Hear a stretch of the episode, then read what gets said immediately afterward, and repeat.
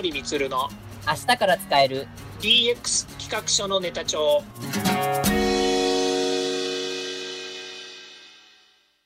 こんにちはサートプロの近森充ですこんにちは。アシスタントの堀内隆です。この番組は IoT、AI の教育事業の専門家、近森光が DX、デジタルトランスフォーメーションについて実際の事例を交えながら DX とは何か、DX でどんな未来ができるかをご紹介いたします。事例をもとにお客様や社内に提案する企画書に落とし込めるまでの使えるネタのネタ帳としてお届けします。よろしくお願いします DX 企画書ネタ帳第54回のテーマは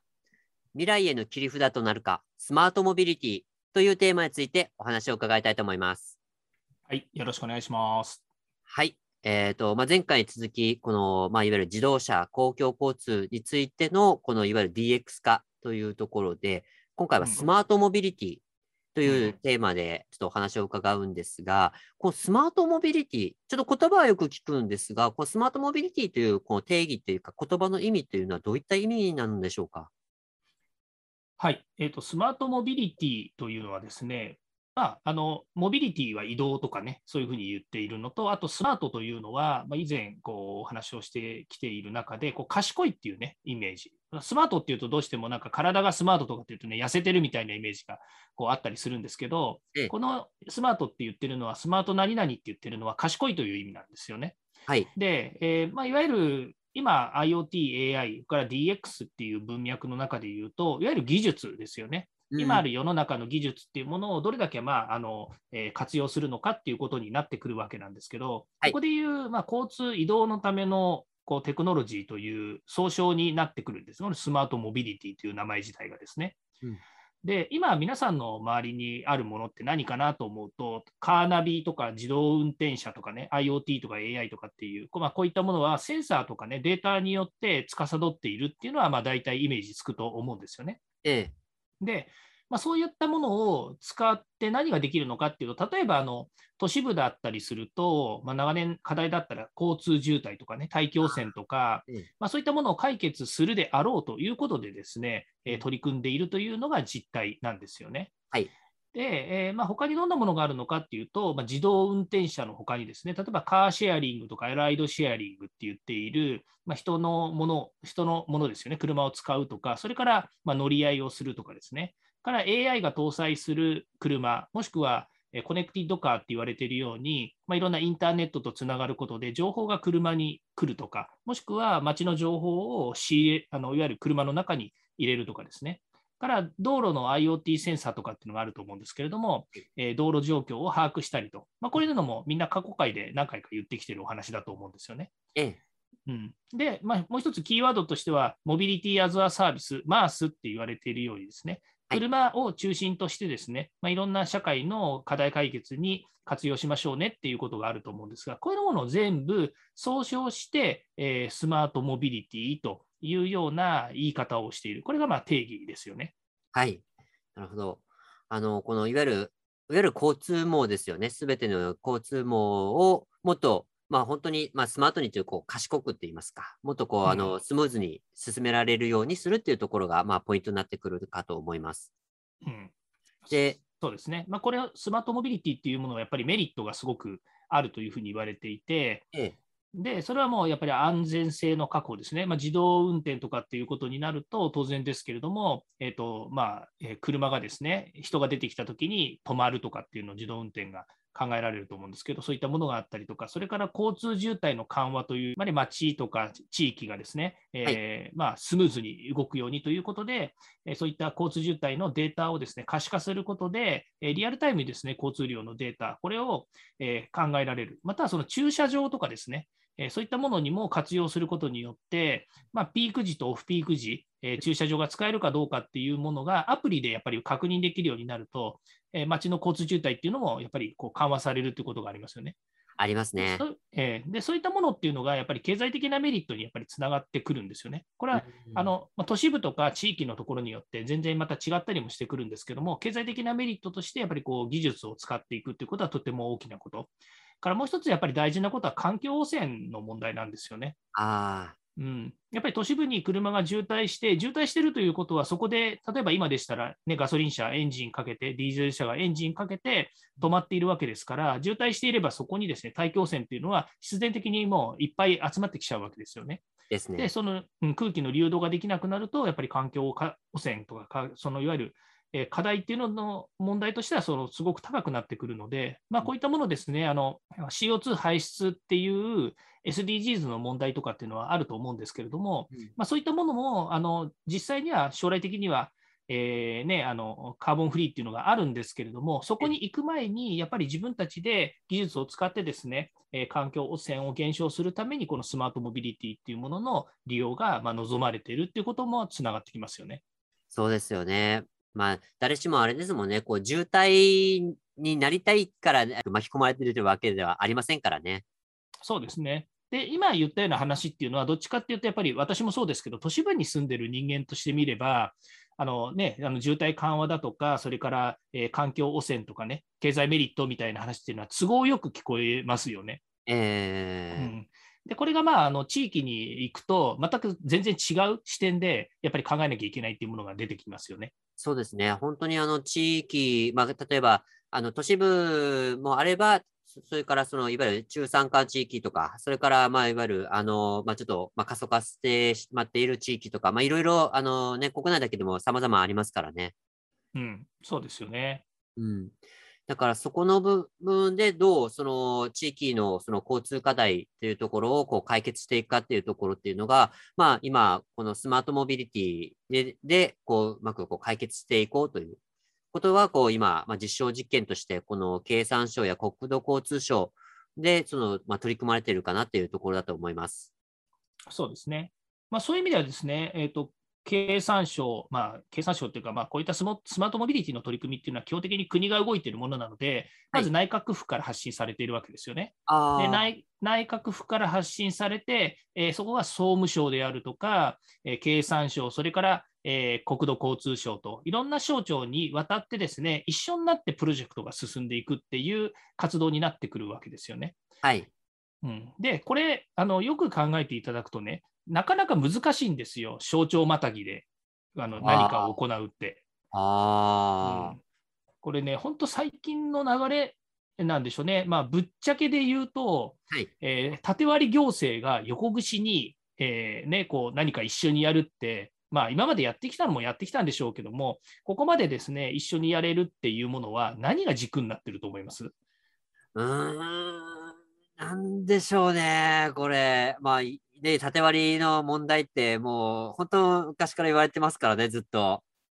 そうですよね。で、今度、この地域でやるって言った時の縦割りには、もう一つ、その、えー市とか県とかね、そういった地域行政が絡んでくるんですよね。おー、うん、でもね、あのまああのね、この DX 企画書のネタ帳の中で言うことだからあれですけれども、はいやっぱり横串つないでるのはデジタルですよね。やはりそうですか。うんまあ、そこ以外ないでしょう。確かに。うんって思うぐらい、やっぱりこうね、みんながこう、えー協力して、で、何かをね、こうスマートモビリティなんてね、本当に技術の塊を活用しようと言っているわけですから、まあ、ええもちろんね、技術だけが問題あのか、課題を解決できるわけではないんですけれども、やっぱりこうね、経産省、国土交通省ね、それから総務省っていうところが、やっぱりこう手を組んでやっていくということにはね、それはそれなりに大きな組織が動いているわけなので、お互いのやっぱりも、えー、と持てるもの、それからあとは協力することから、増えてなところっていうのをですね、うまく解決しながら、えー活用、えー利活用していこうと思ったときに、このデジタルの力っていうのは、あの横串に刺すにはものすごくすごいいいあの課題解決のテーマだと思うんですよね。そうですよね。まあ、じゃなければ、こんなにね、あの縦割り行政がね、一緒になってやることなんて、まあないんだろうなって思いますよね。まあ、確かにごもっともです。うんまあ、そういう意味じゃあの、ね、デジ庁ね、9月の1日からできましたけれども、はいいまあ、いい意味で、えーまあ、デジ庁が、デジタル庁がっていう意味ではないんですけれども、やっぱりそういったあの、なんでしょうね、あのえー行政の意識改革であったりとか、それから、えー地域を巻き込んだいろんな取り組みをするっていうところで、まあ、単純に例えば経産省だけが動けば解決できるような社会課題ではないとか、あとは国土交通省だけがあの一生懸命動けばいいということではなくて、やっぱりいろんな省庁が、えー共同で絡むことによって解決できる問題っていうのはたくさんあると思うんですよね。はい。うん、まあ、そういう意味じゃ、すごくあのこのスマートモビリティの事業っていうのはいいなというふうに思いますよね。今すごいあの重要なキーワードが出てきたんですけど、このいろいろこう巻き込むっていうところっていうのが、このスマートモビリティ、特にこの今のね、あのスマートモビリティチャレンジには、すごく欠かせないことかなというふうに思います。そうですね。はい、じゃあ、あの、実際、じゃあ、そのスマートモビリティ、どのような取り組みが行われているか、ちょっと今リリースされているちょっと資料ですね。あの、令和3年度スマートモビリティチャレンジの先進パイロット地域ということで、あの経済産業省があの事業として14地域が選定されたというところが今ちょっと公開されています。経済産業省のサイトですね。うん、で、まあいろいろちょっとある中で、この、えー、地域課題をその地域交通や地域課題をこう解決するというところっていうのと、まあ、それ独自のその地域のその問題を解決していく、またこういうアイデアを掛け合わせるっていうところですごくこう面白いのが、あの実証事業がこう紹介されています。まあ、例えば、あの愛知県春日井市では、この自動運転サービスをを用いた貨客混載ですね、いわゆる貨物と,、えーと、お客様の、えーと、あれですね、えーと混載して配送したり、もしくはその、まあ、人の運送をしていくっていうところですね。とか、それから、えっ、ー、と、帯広市で、北海道の帯広市では、マルシェ機能付き車両による路線バス収益の多角化、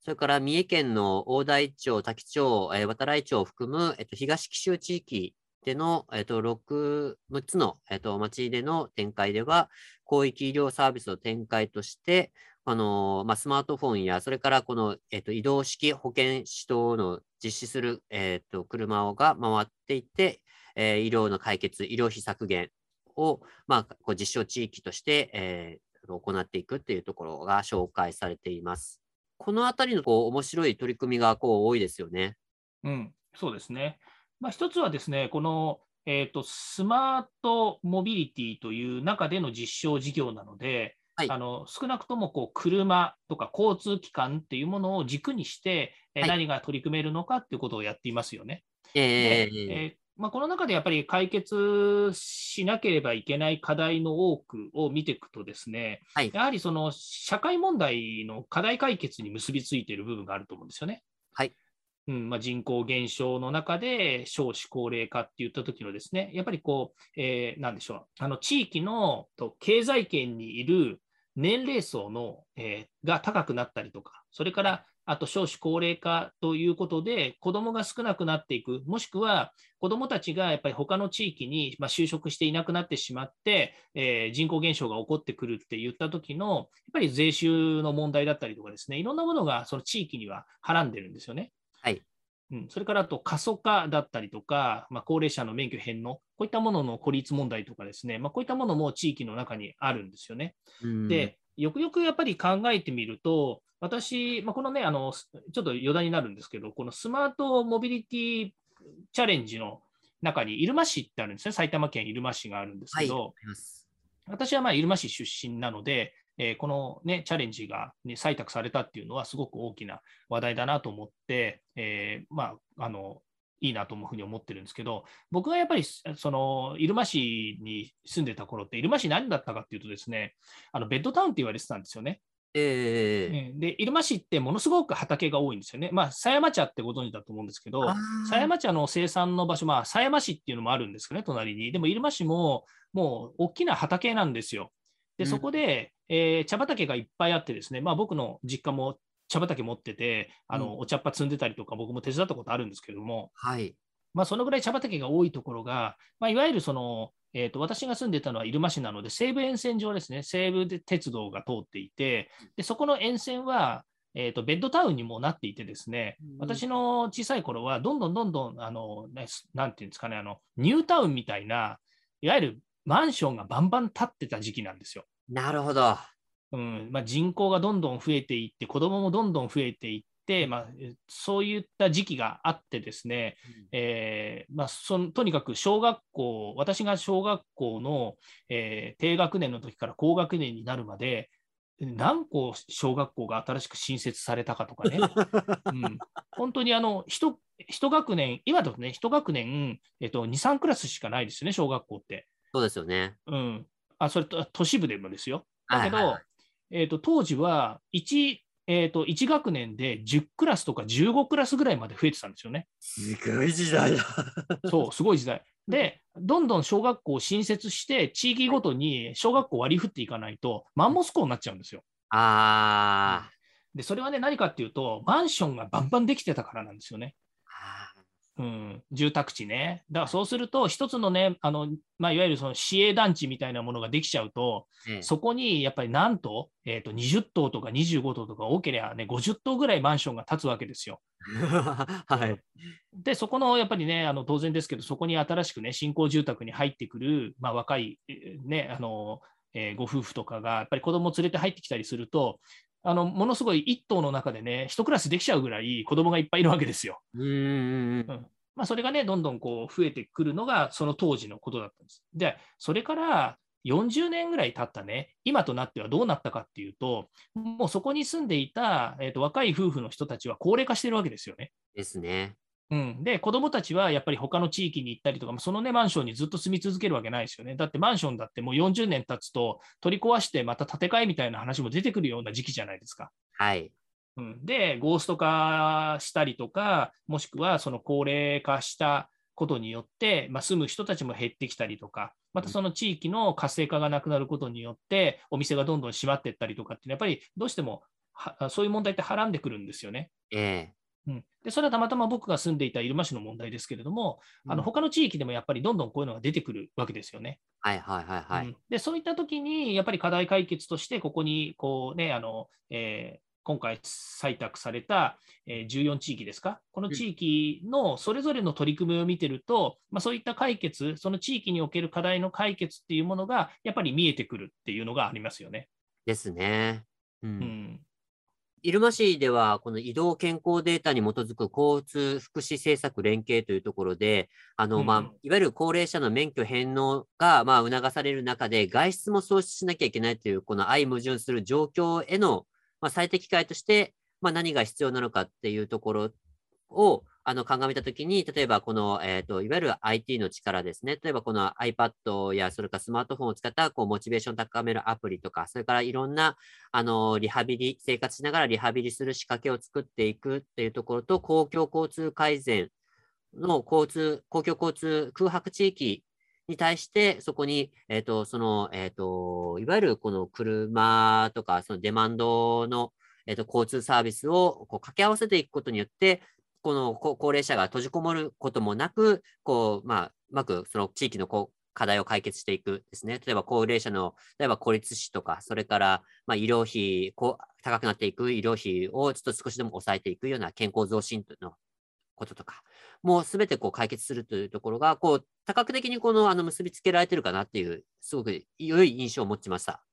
うん、そうですね。まあ、ここの入間市の取り組みって、あの私もあのいわゆる医療系と、それからあの、えーまあ、医療系っていうのはあのあの病院とかですね、まあ、そういった人たちがどういうふうにですねこのデジタルのデータとかですね技術を使って、えー福祉に利用するのかっていうところ、こういったものをですね考えているっていうのは今まであったんですね。それは IoT や AI とか、またはそのスマートデバイスって言われている、例えばあの活動量計と言われてね、あの手に手手にバンドつけてデータを取得して、で、あの生体データをこう観測するとかってありましたよね。ありました、ありましたう。ん、で、ああいうことの取り組みの一環として、えー健康データをね、あの活用しましょうっていうのは見てきたんですよ。でええも今回の入間市のケースって、この移動っていうね、いわゆるそのオンデマンド交通を活用して、えー外出とか運動のモチベーションにするためにですね、いろんなこの、えー技術を、えー技術とかね、えーサービスを活用していこうっていう、この取り組みはですね、まあ、ある意味、今までにはない新しい考え方かなというふうに思ってるんですよね。ですね。うんまあ、実際ね、あのうちの母ももう高齢で、やっぱりこうちょっと足が悪くなってきてるんですけれども、やっぱり病院に通わなきゃいけないとか、あのね、それあるんですよ。あの、ね、お薬もらいに行かなきゃいけないとかね、それから最近ちょっとあの、えー右肩が上がらないから見てもらいたいとかって、やっぱりちっちゃなことでね、病院に行ったりするんだけども、うん。やっぱりあのその自分の住んでる周りの地域の人たちの車に乗っけてもらって、えー病院に行ったりとかできるときはいいんですけれども、やっぱり自分一人で歩いて買い物に行ったりとかっていうこともあるんですよね。はい。まあ、その時どうやってるかっていうと、もう自転車乗れないんですよね。ああ、ですようね。ん、昔、自転車に、昔っていうか数年前ですけど、やっぱり自転車に乗ってね、えーあの倒れちゃって、腕を怪我しちゃったっていう事故があって、ああう、ん、それ以来ね、やっぱり自転車も乗れないんですよ。で、そうすると何が一番公共機関で重要かっていうと、タクシーとそれからバスなんですよね。うーん。で、タクシーはまあ少々、やっぱりね、あのえーそんなにかん安く乗れ乗れたりするわけじゃないので、ちょっと離れたところの病院とかに、えーどうしても行かなきゃいけないとかっていう時には、タクシーを呼んだりすることもあるんですけど、大体の場合はやっぱりあのバス使ってるんですよね。まあ、そうでしょうね。うん本当だからね、あの病院、一つの病院に行くんでも、2回ぐらいバス乗り継いで行ったりとかっていうのがあるので、ええあのこういったその、えね、あのえー出かけるモチベーションを作るっていうのがね、病院に行きたいからっていうモチベーションで今言ってるんだけど。なかなかね、そのモチベーションを上げるってね、難しいと思うんですよね。難しいですよね。特に億劫になっていきますからね。そうですね。うんでね、あの例えば自分が足が、ね、ちょっと動かなくなってるとか、やっぱりこう、ね、体に自由が利かなくなってくるような状況の中で、あの出るの億劫じゃないですか。はい。うん、ででもやっぱりこう運動しなきゃいけないとか、やっぱりこうね、普段の生活を少しでも継続してもらうっていうね、まあ、そういう社会問題の解決の部分があるんだとすると、うん。そのためにね、こういったあの地域での取り組みに、えー取り組みをやっぱり考えて作って実行していくっていう、この流れっていうのは、あのものすごく意味のあることなんですよね。ですね。うん。まあ、自分のね、母が住んでる地域なので、うん。ぜひあの成功させてほしいと思うし、うちの母にも使ってほしいなと思いますよね。まあそうですよね。で、おそらくなんですけど、あの、そこ、この入間市が取り組んでいる、このレベルぐらいのところっていうのは、おそらく、この、特に、まあ、都心とか、まあ、えっと、地域の中心都市や、その衛星都市ですね、その周りに広がる衛星都市あたりなんかは、特にこういった取り組みっていうのが、結構やりやすいっていうところもあるのかなっていうところと、もしかしてそういったので解決しやすい部分もあるのではないかなっていうふうに、ちょっと私はあの想像してます。うん、そうでしょうね。あのあるし、まあ、これ、例えばね、あのこの入間市でやっている、えーと活動が、やっぱりある程度、実を結んでくるとなると、他の地域でもやっぱり真似したいとかね、一緒になってやりたいと思うところは出てくるでしょうね。ですよね。うん。うんこの特にまあ入間市は、このベッドタウンという特性がまあありましたので、そのベッドタウンになってる地域って結構、まあね、日本全国たくさんあるとあの思いますので、この辺はすごく取り組みやすそうなあの流れかなというふうに思います。そうですね。うんまあ、それが、あのいわゆるスマートモビリティチャレンジっていうですね、あと新しい、えーそうですね、取り組みを、えーといろんな地域で作っていこうというところに、やっぱり国が、えー予算もい人も割いてですね、あの投入しているっていうところの一つだと思うんですよね。ちょっと他の地域をちょっと見ていきますと、まあちょっと様々あるのですが、これはあの僕がちょっとピックアップさせていただいたのが、北海道帯広市でのマルシェ機能付き車両による路線バスの収益多角化というところにちょっと着目してみました。うん、これどう？まマルマルシェですよ、マルシェ。マルシェ、そうですね。マルシェですからね、もうおしゃれですよね。まあそうですね。名前はなんかおしゃれですけど、えっ、と、これ僕がちょっと解釈した限りでは、特に山間部地域であるこの移動型コンビニと、えー路線バスを組み合わせたというあのサービスと私は解釈してます。うんと言いますのは、これ実証実験のサービスイメージとして紹介されているのは、例えばこの、えっと、バ路線バスと、その、えっと、路線バスの中で、いわゆるお店があるんですよ。あの、例えば、例えばそのコンビニの商品とかを想像してもらったらいいと思うんですけど、例えばまあ生鮮食品売ってたりとか、えーそれからまあ、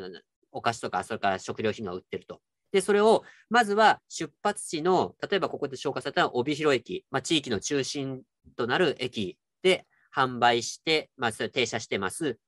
で、路線バスの発車時間になりました。路線バスは路線バスとして運行してるんですけど、途中のバス停で、あの商品を例えば積み込みがあります。例えば、まあ、この地域だと、まあ、畑作とかも盛んなので、例えばキャベツあの入れるとか、それから、まああの、卸からあの商品を入れるとかして積み込みます。そして、えっ、と、地域に点在している、例えば、ちょっと団地とか住宅地が集積しているところの、えっ、と、ちょっとしたターミナルのところに、えっ、と、一定時間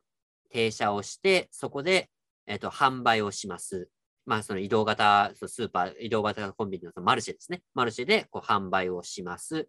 で、また路線バスとして運行をしていって、まあ、終点になる、例えば地域の、まあ、郊外の商業施設ですね。まあ、例えばイオンとか、あの伊東洋華堂みたいな大きなところでも、また人が集まるので、そこで販売をするという。要は、移動型スーパー、移動型コンビニと路線バスを組み合わせることによって、地域の、公共交通、交通網の課題と、それからいわゆる買い物難民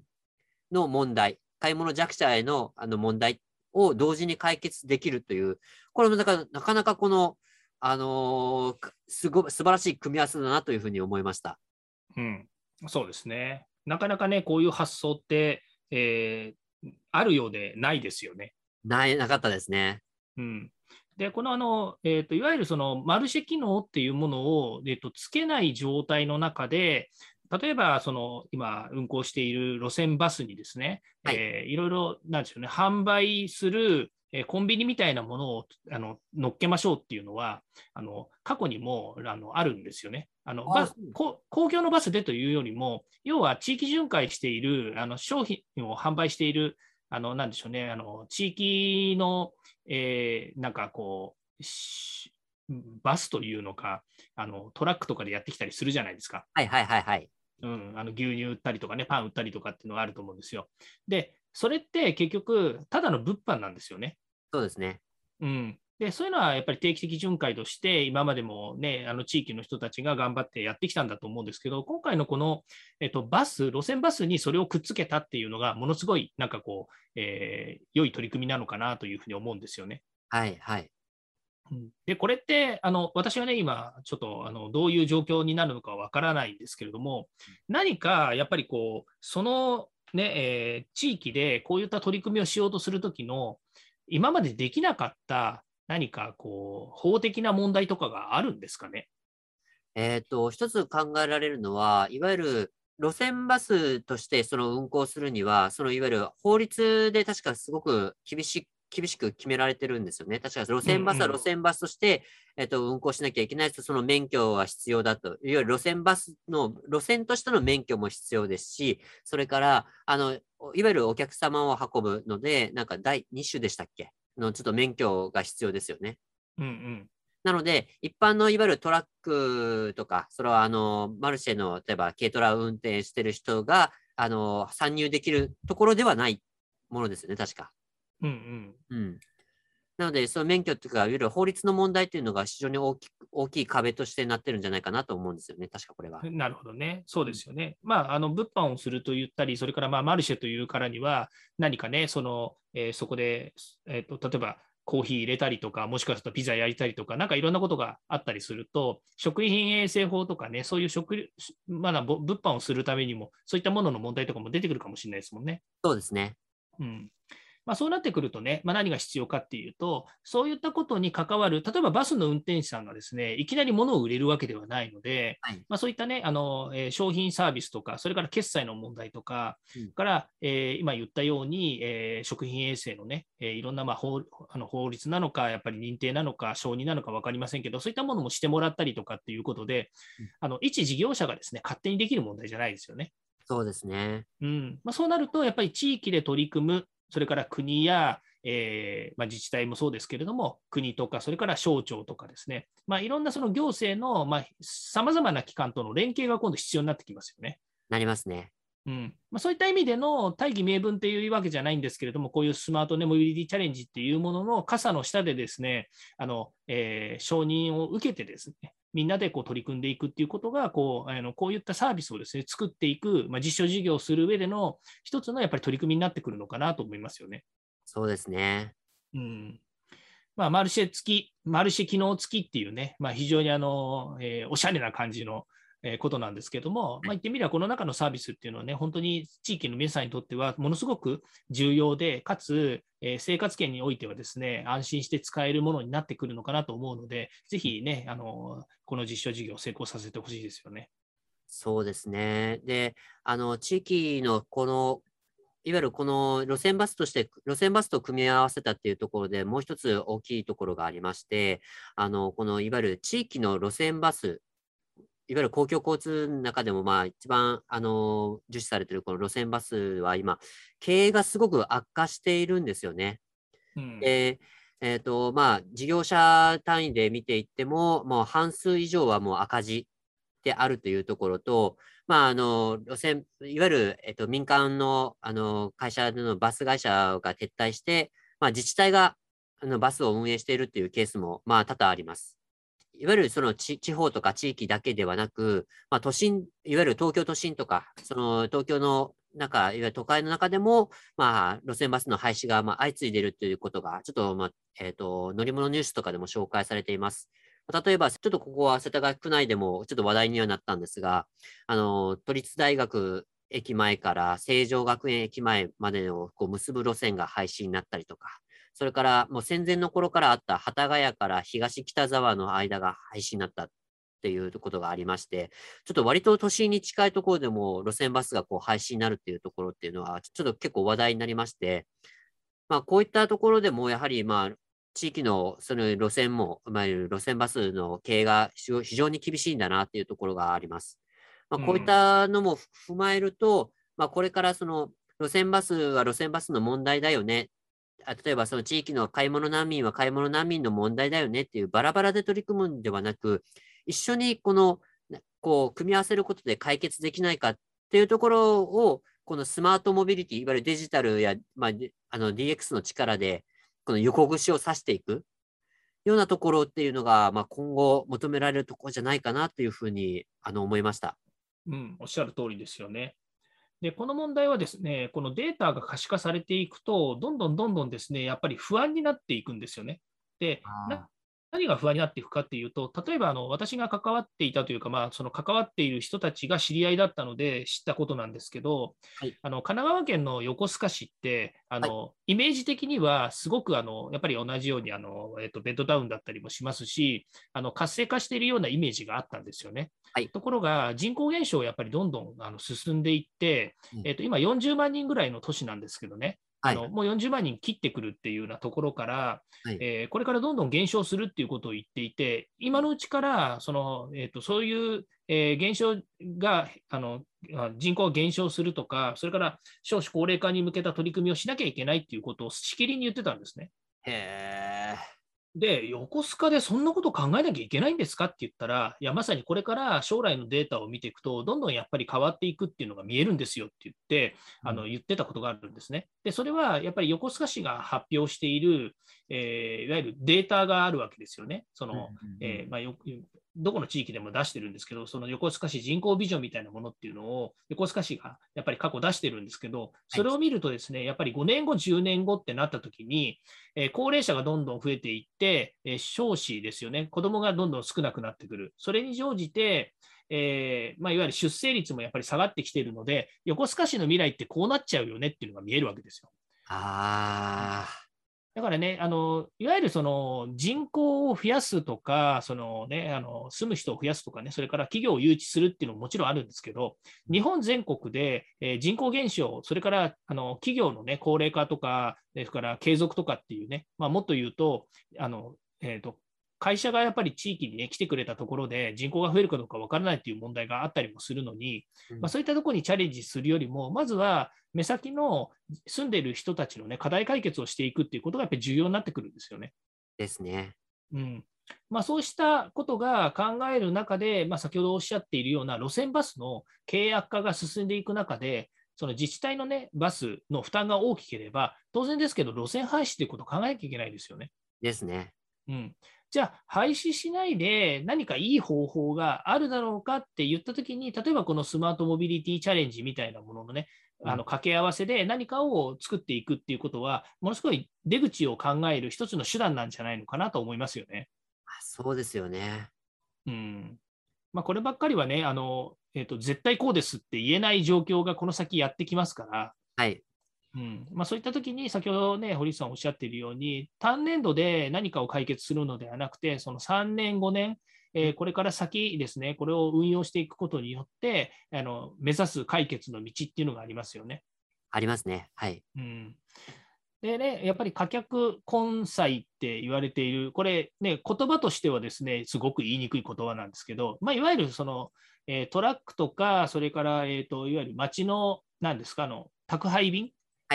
うん、っていうもののサービスと、それからお客さんを一緒に乗せて、どっかの地域まで行くとか、まあ、一緒にね、あのサービスを掛け合わせちゃおうっていう、こういう話ですよね。そうですね。はい。うん、でそうなると、やっぱり、ね、先ほど法的なお話、何がありますかね？って言いましたけど、当然ですけれども、またこれも法改正とか法整備とかね、いろんなものを解決しなくちゃいけないんだけれども、単純に一業者が、じゃあこうしますって言ってできる問題じゃないですよね。ですね。うんまあ、そういったことをですね考えていく上でも、やはりあの行政や地域、それから住民の人たちが一緒になってですね、えーまあ、長くこう作っていく、えーなんですよね、その地域課題の解決っていうものの道筋をですね一緒になって取り組んでいくっていうのが重要ですよね。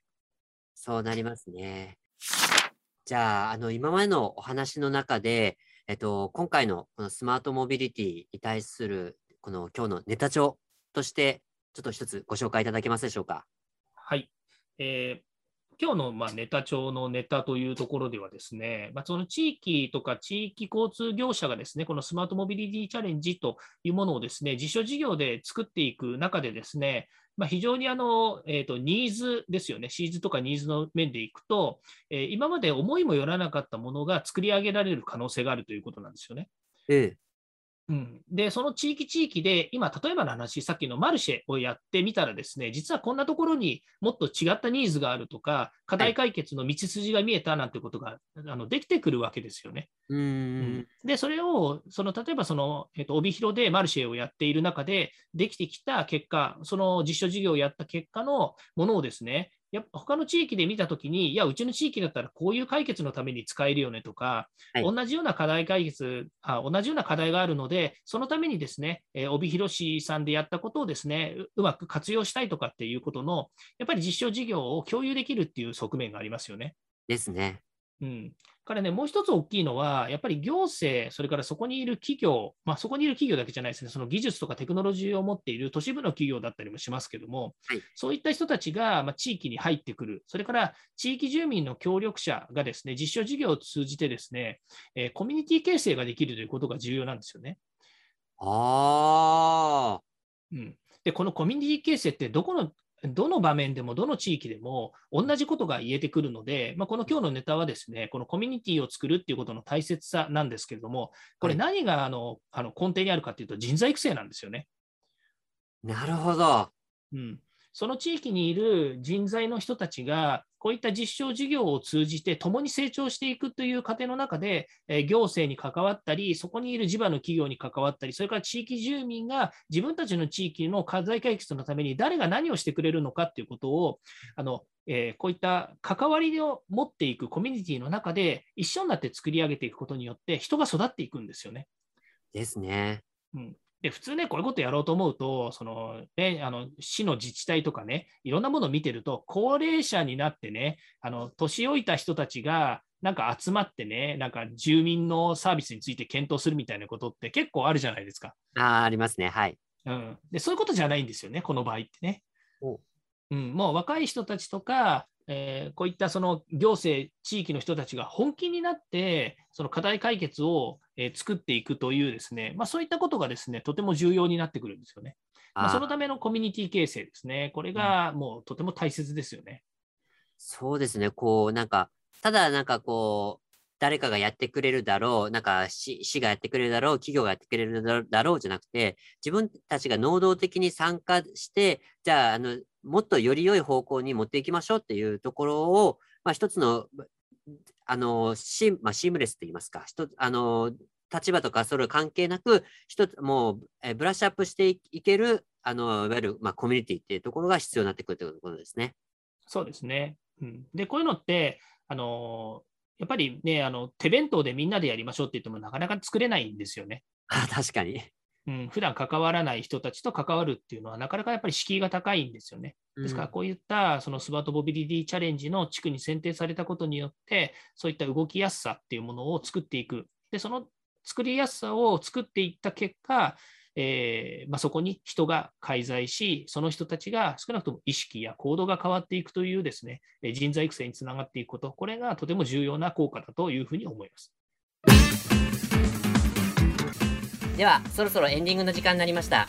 今回お話ししたことが、社内社外問わず、企画提案のネタになれば嬉しいですね。毎日更新、近森光の DX 企画書ネタ帳は、ヒマラヤをはじめ、Spotify、Google、Apple 各種ポッドキャストおよび Amazon Music で配信しております。チェックしておきたいという方は、ぜひいいねやフォローお願いいたします。また、もう少し詳しく聞きたいという方は、Facebook で近森光で検索、または東京都代々木にあります株式会社サートプロのホームページまでお問い合わせお願いいたします。よろしくお願いします。それではまた来週。また来週。